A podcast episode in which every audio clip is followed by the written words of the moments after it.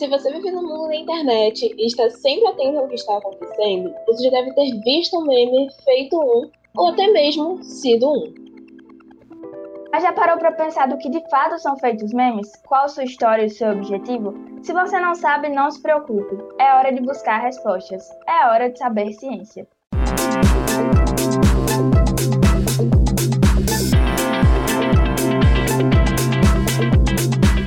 Oi, oi, você aí de casa, tudo bem? Eu me chamo Aimee Araújo e te convido a ficar com a gente aqui no quarto episódio do Saber Ciência. Oi, gente, eu sou Olga Giovanna e estou chegando por aqui para, junto com vocês, falar sobre um projeto da Universidade Federal Fluminense que tem como principal objetivo organizar um acervo de memes para os amantes de memes de todo o Brasil. É o Museu de Memes. Ficou curioso, né? Então vem com a gente que a conversa tá muito boa. Mãe, o forninho caiu! Custou três reais. Três? Três reais. Três?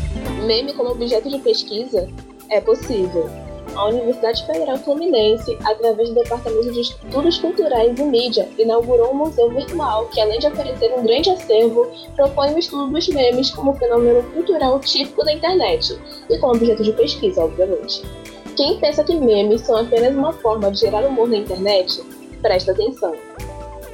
Com o intuito de explicar a origem e o contexto desse tipo de publicação, o hashtag Museu de Memes se constitui como plataforma de divulgação científica voltada ao grande público e base de referências acadêmicas sobre o tema, juntando diferentes pesquisadores de todo o país. Para explicar um pouco sobre o projeto, trouxemos o criador e coordenador do Museu de Memes, o professor de Estudos e Mídia da Universidade Federal Fluminense, Victor Chagas.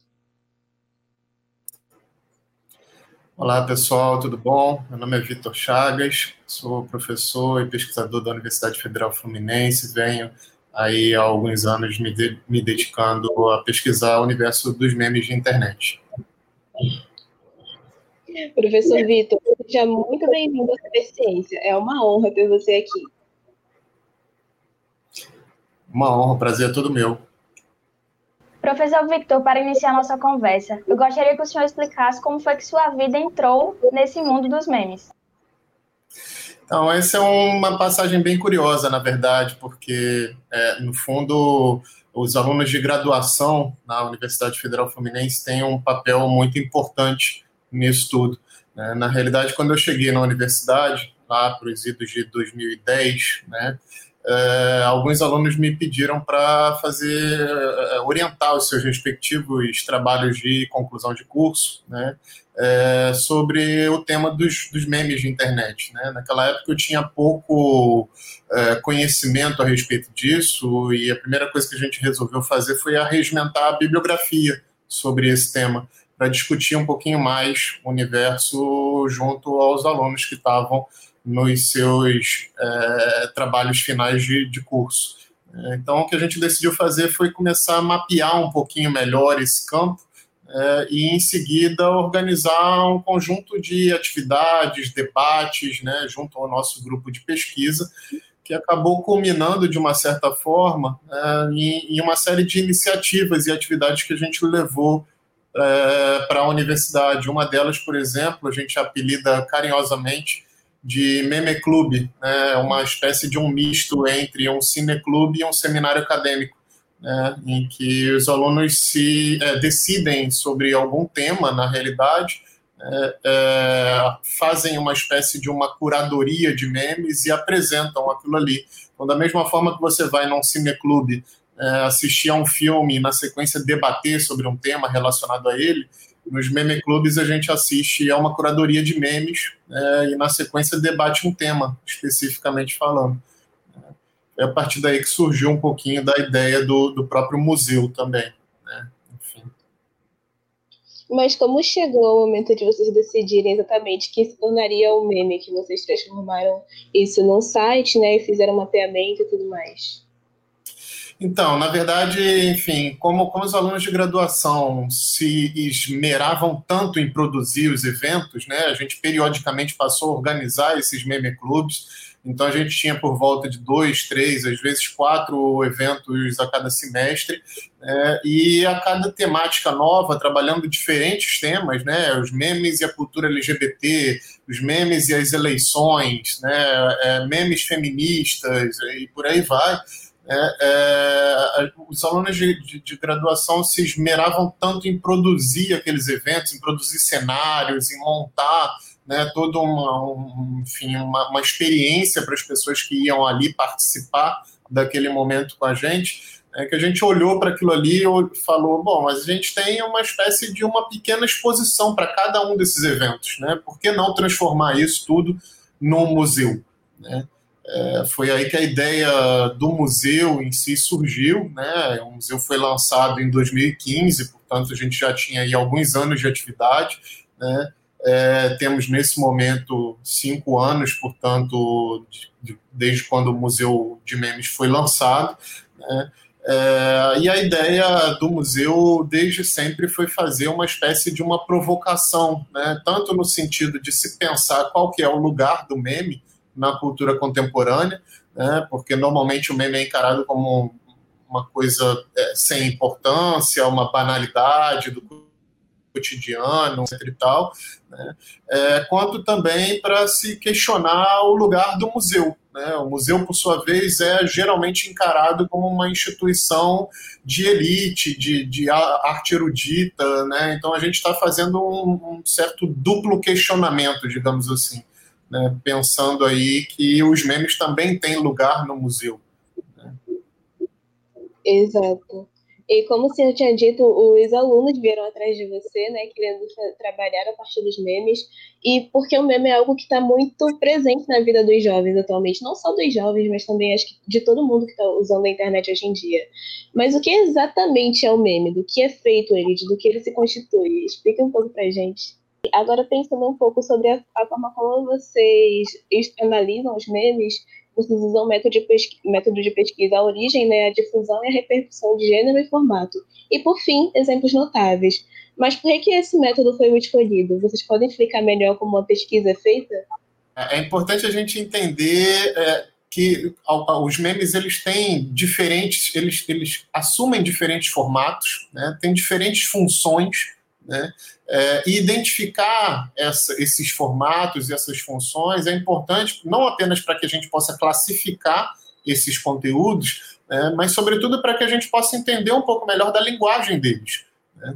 Por exemplo, existem diferentes formatos visuais de memes. Se a gente pensar aí no formato, talvez hoje mais clássico, mais conhecido entre as pessoas, nós geralmente vamos nos remeter àquele formato em que há uma imagem com uma legenda superposta a ela, uma legenda em cima, uma legenda embaixo. Né? Geralmente esse meme ele tem uma estética muito própria, né? ou seja, é, a legenda não é uma legenda qualquer, ela tem uma tipografia, ela é sempre escrita na mesma fonte, né? sempre usando a mesma cor, é sempre branco com outline, contorno preto né? É, sempre uma legenda em cima e uma legenda embaixo, geralmente legendas curtas, e o intervalo de suspense para o humor fica justamente em, na imagem, entre as legendas. Né? É, então, esse é um formato, né? um formato que normalmente os usuários que compartilham memes classificam de image macro. Né? Mas existem outros formatos. Existem formatos, por exemplo, em que há uma montagem imagética, uma imagem superposta à outra. Né? Existem formatos em que há comparações entre duas imagens diferentes. Você coloca um personagem de um lado, um personagem do outro lado e estabelece uma relação entre eles. Né? É, então existem diferentes formatos. Né?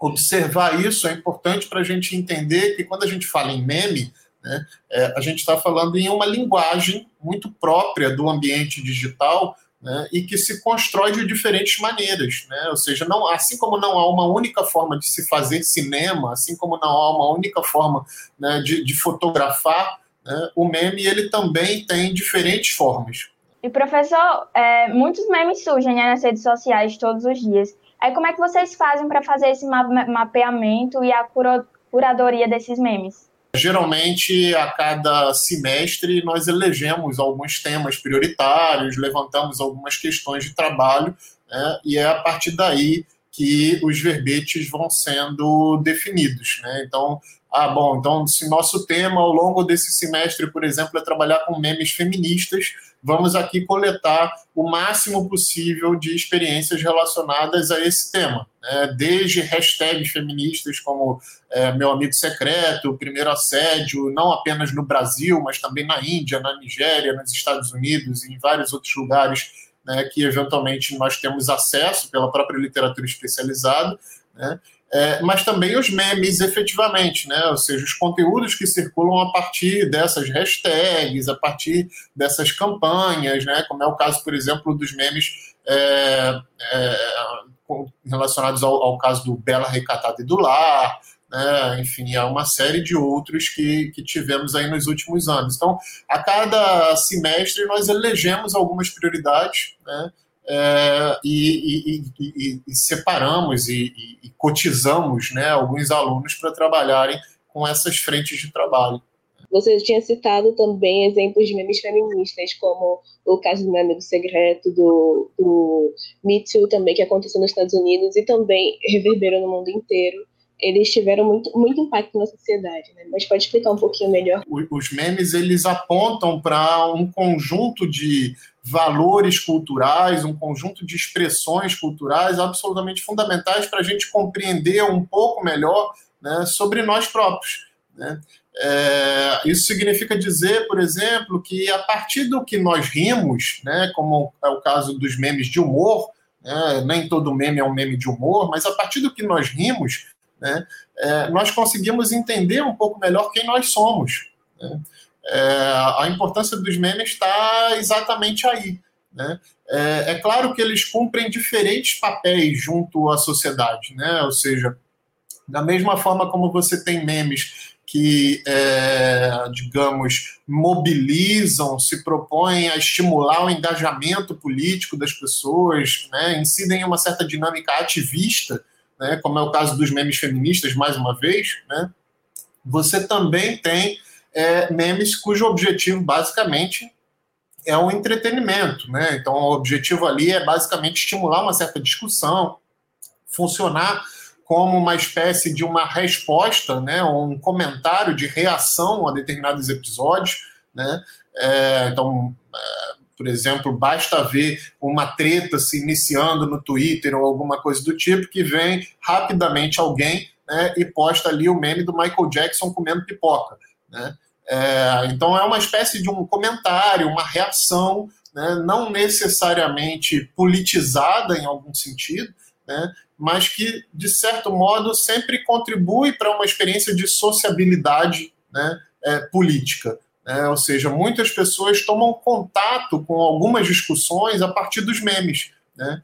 É claro que os memes eles têm um caráter razoavelmente superficial em alguma medida, e é isso que faz com que muita gente torça o nariz né? Quando fala ah, meme, ah, mas isso é uma bobagem, né? Para que, que isso importa? Né? É, mas no fundo, na realidade, é, é justamente essa superficialidade né, a que acaba estimulando e garantindo acesso a algumas pessoas para determinadas é, pautas, para determinadas agendas. Né? Ou seja, é, muita gente, por exemplo, que não estava acostumada a discutir política, né, é, passa a ver nos memes um modo razoavelmente tranquilo e acessível né, de entrar nesse debate, de participar desse universo. Né? É, e isso por si só é absolutamente fundamental, né? ou seja, nós estamos vendo, né, talvez nunca na história desse país, né, isso por si só já é um meme também, né, é, nós tenhamos visto com tanta é, incisividade né, a, a, entrada de novos públicos no debate político. Né? É, e, e, o humor, a superficialidade dos memes né, tem um, um, papel importante nisso tudo. Né? É, então, acho que é isso. Na verdade, né, nós entendemos um, um pouco melhor do que nós somos né, é, compartilhamos significados, compartilhamos valores, né, é, e eventualmente acessamos alguns debates que é, porventura antes não conseguíamos acessar né, a, a, a, por meio dos memes. É, acho que esse é o seu grande é, valor, enfim, é, é, é, o, é, o, seu grande papel hoje em dia. É, professor, aparentemente em 2020 a gente produziu e compartilhou bem mais memes do que outros anos. E aí, já que estamos em campanha política, tem alguns políticos se apropriando dos memes para conquistar mais públicos, como o senhor mesmo falou, que estamos vendo um, maior espaço de, que pessoas estão participando mais. Então, como é que as, as ciências humanas e sociais é, estudam para uma compreensão melhor do que esses memes têm na sociedade e do que eles estão melhorando, né? Trazendo essa melhora. Então, acho que o volume né, de, de, produção e circulação dos memes tende a aumentar com o passar do tempo, não apenas porque a gente tem mais pessoas né, acessando as mídias sociais, mais pessoas, né, é, enfim, participando desses ambientes, mas também porque é, mais pessoas estão familiarizadas com a linguagem dos memes, né? Ou seja, é, a linguagem dos memes ela requer uma certa experiência de letramento midiático, né? As pessoas precisam saber lidar com aquilo ali. Né? É, o que significa não apenas uma experiência técnica, digamos assim, né? ou seja, é, não, não se trata pura e simplesmente de saber editar uma imagem, de saber editar um vídeo, né? Na realidade, se trata de entender a piada, né? de saber ler esse conteúdo, de saber é, lidar com essas camadas de significado que muitas vezes são superpostas, porque os memes eles incidem numa linguagem muito intertextual. Né? É uma piada dentro da outra, dentro da outra. Né? É, então, ao passo que nós temos mais pessoas se familiarizando com essa linguagem, né, a tendência é que a produção é, desses conteúdos e a circulação desses conteúdos incremente com o passar do tempo. Né?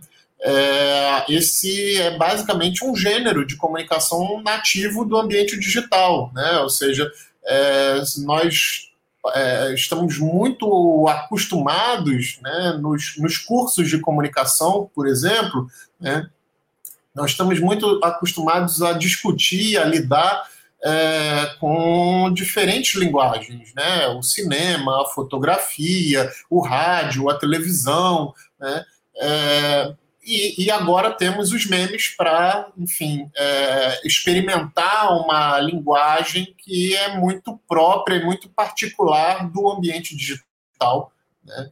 É, acho que isso por si só né, já, já é uma, enfim, to, toda uma nova experiência social, digamos assim. Né? É, mas acho que é, enfim, é importante nós entendermos também que, assim, é, como linguagem, entender o meme como linguagem implica em reconhecer que o meme por si só não é algo, digamos, bom ou mal, não é uma coisa é, que, que, que, implique necessariamente né, num resultado positivo ou num resultado negativo. Né? É, isso porque, na verdade, tudo depende do uso que nós fazemos né, dessa linguagem. Como toda linguagem de comunicação, né, é, é são os usos que determinam né, os seus efeitos e, e não o, o, meio em si. Né.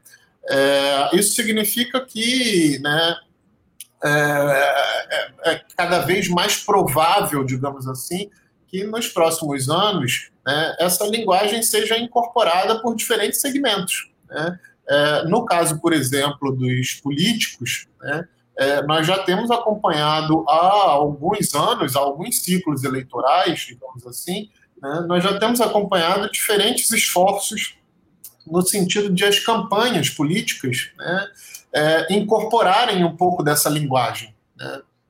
Então, é, só aqui no Brasil, para ficar nos exemplos mais próximos, né, é, em 2018, é, Cabo Daciolo foi né, uma grande, teve uma grande expressão de humor durante o período eleitoral, né, mas não apenas ele. Né, por exemplo, é, a campanha do Ciro se esforçou em incorporar é, muitos memes é, estrategicamente para sua campanha, né, assim como a própria campanha do Bolsonaro, né, é, em alguma medida, também a campanha do Haddad. Né? É, em 2014, nós tivemos um fenômeno muito parecido. Né? Assim, naquela época, por exemplo, e vocês certamente vão lembrar, porque foi um, um enorme sucesso naquelas eleições, né? É, o, os gestos exagerados, as caretas, transformaram Eduardo Jorge num grande ícone das eleições em 2014. Né? É, e ele próprio acaba incorporando isso, porque ele transforma a sua campanha numa campanha memética nesse sentido.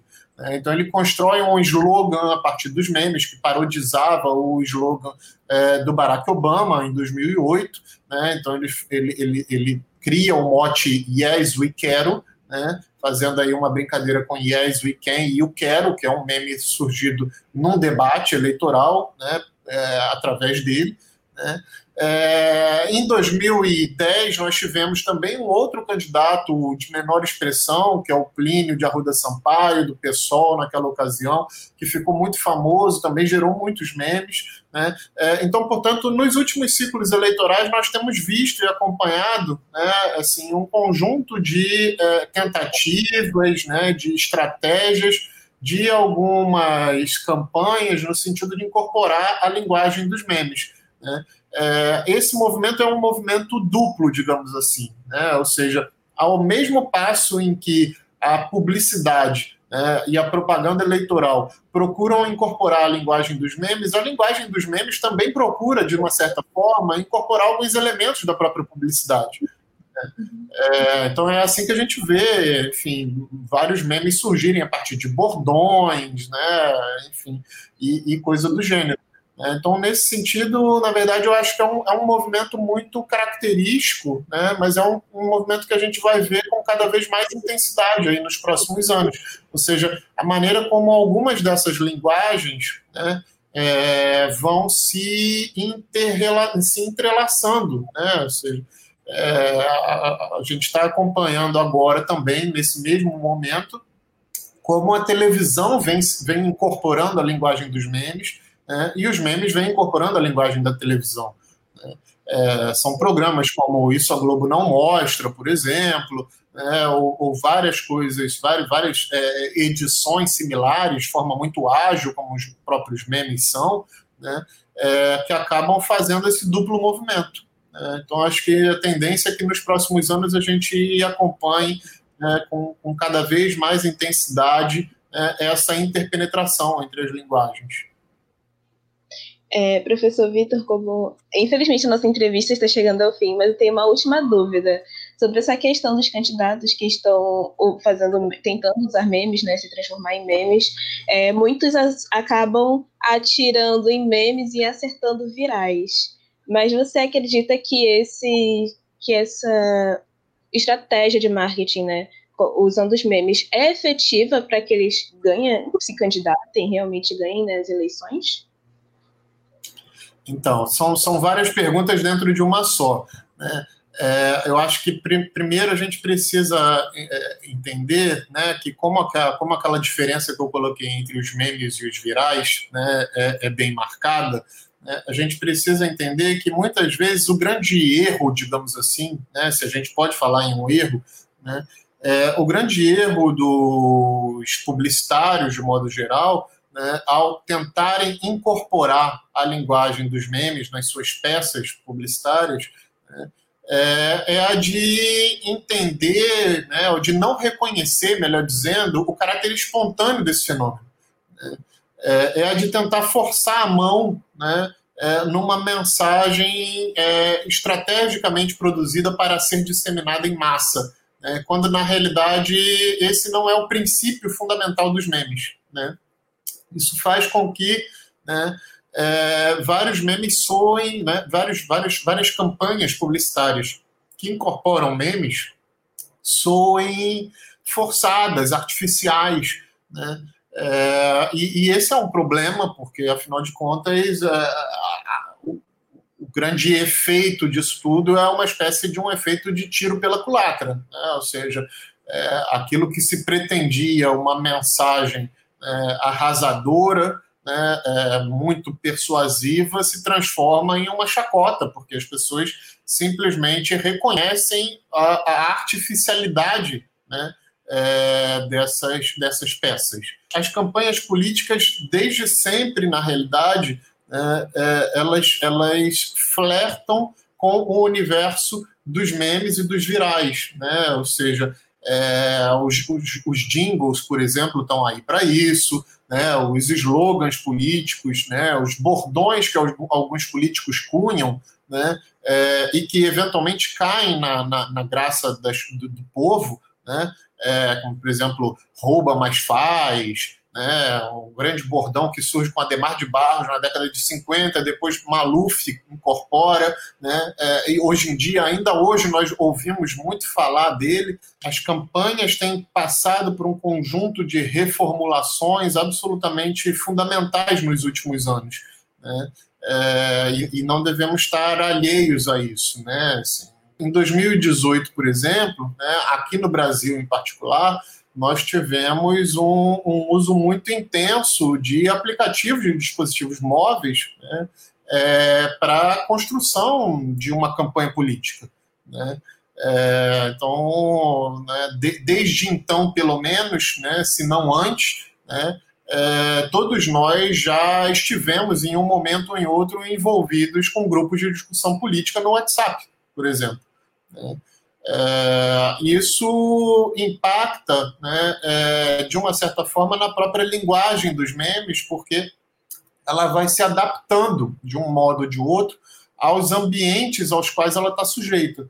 Né? Por exemplo, no ambiente do WhatsApp, né, nós temos não apenas as figurinhas, digamos assim, né, é, que se constituem numa outra expressão dos memes, né, é, mas todo um outro universo memético né, relacionado à própria plataforma. Né? Basta a gente pensar, por exemplo, no que são os áudios no WhatsApp. Né? É, então, áudios como né, é, o gemidão do Zap, por exemplo, né, é, ou outras ou, é, expressões similares, né, que são compartilhadas de forma viral, parodiadas pelo, por várias pessoas e tal, é, são memes próprios e típicos do WhatsApp. Né? Então, olhar para todo esse movimento né, é perceber aí como é que essa coisa vai é, mudando né, a depender das, das, das, próprias apropriações que nós fazemos disso. Né?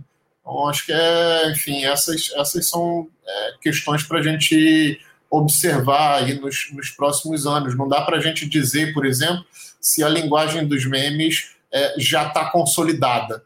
Né? É, eu diria que ela está em, em constante movimento nesse sentido. Este episódio do Saber Ciência termina aqui, mas a gente continua no canal do YouTube da TVU UFRN. Nós também estamos na sua plataforma de podcast preferida. Basta buscar por Saber Ciência e escutar os nossos episódios na hora que você quiser. E se você ficou curioso e quer acompanhar um pouco mais dos trabalhos do Museu de Memes, pode seguir no Instagram deles, é arroba Museu de Memes, ou no site www.museudememes.com.br. E você ainda pode mandar um comentário no nosso Instagram. O meu é aime.u.deus.